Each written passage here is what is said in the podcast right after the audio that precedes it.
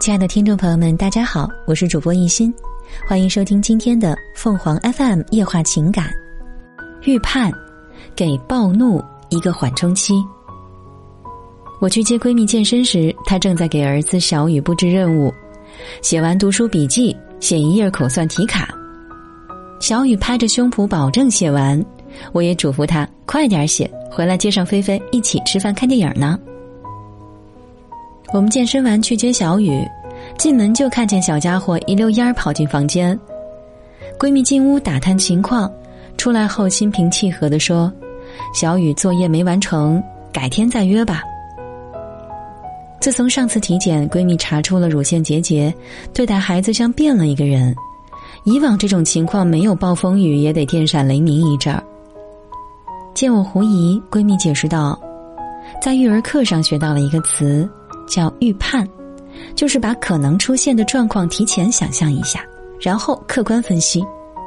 比如这次小雨爱看书，一看书就忘了时间，他平时读书笔记就写得慢。预判到了他可能写不完，提醒自己用最有效的方式解决，心平气和的告诉他，因为他没有按时完成，导致不能和你们吃饭看电影，然后让他自己去权衡，下次再遇到这样的事儿该怎么做。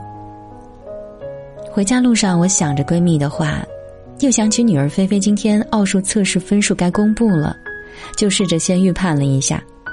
她说她最少能考九十五分但是她参加奥数班才两个月，很多题型掌握的并不扎实。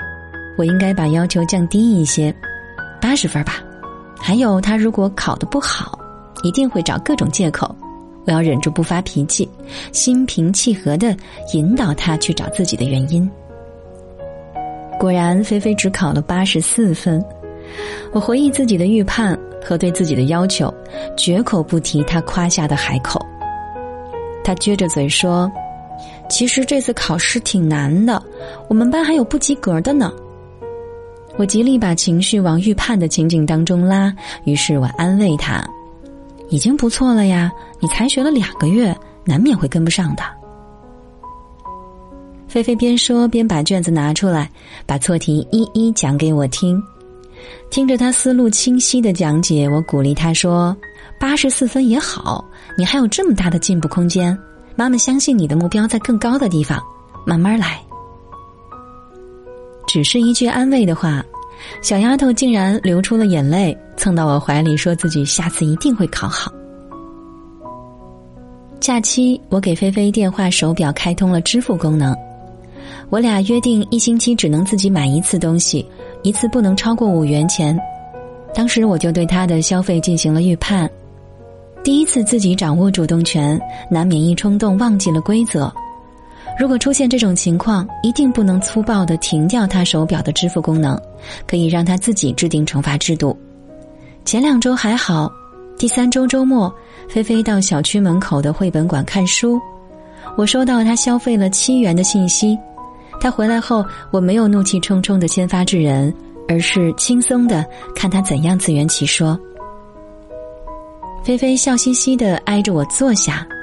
还从口袋里掏出一块烤红薯给我吃，我这才想起来前几天出去玩，景区小店门口在卖烤红薯，我看了惊人的价钱就没有买，他竟然留意到我的举动，他有些心虚的说：“妈妈，我花了七元钱，超了两元，你说过超前消费不好，我这样行不行？下周的三元钱我也不花，推迟消费一次就扯平了。”看着他认真的表情，我庆幸没有一上来就发脾气指责他，他也不用哭着委屈的掏出烤红薯给我，不用把自己费尽心思想到的万全之策咽回肚子，等着我的发落。他那么自然的展现着十岁女孩的天真和爱意，多好。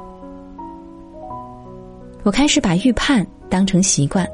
尽管有时候还是会失控，但已经大大减少了很多不必要的暴怒和不客观的惩罚。更重要的是，我更加理智的设定标准，让我有时间站到孩子的角度看待问题，明白孩子所谓的犯错都不是有意的，他们比我们更希望自己能做好。听众朋友们，无论你是开心还是难过。不管你是孤独还是寂寞，希望每天的文章都能给你带来不一样的快乐。你也可以关注我们的微信公众号“情感与美文”，收听更多内容。我们下期再见。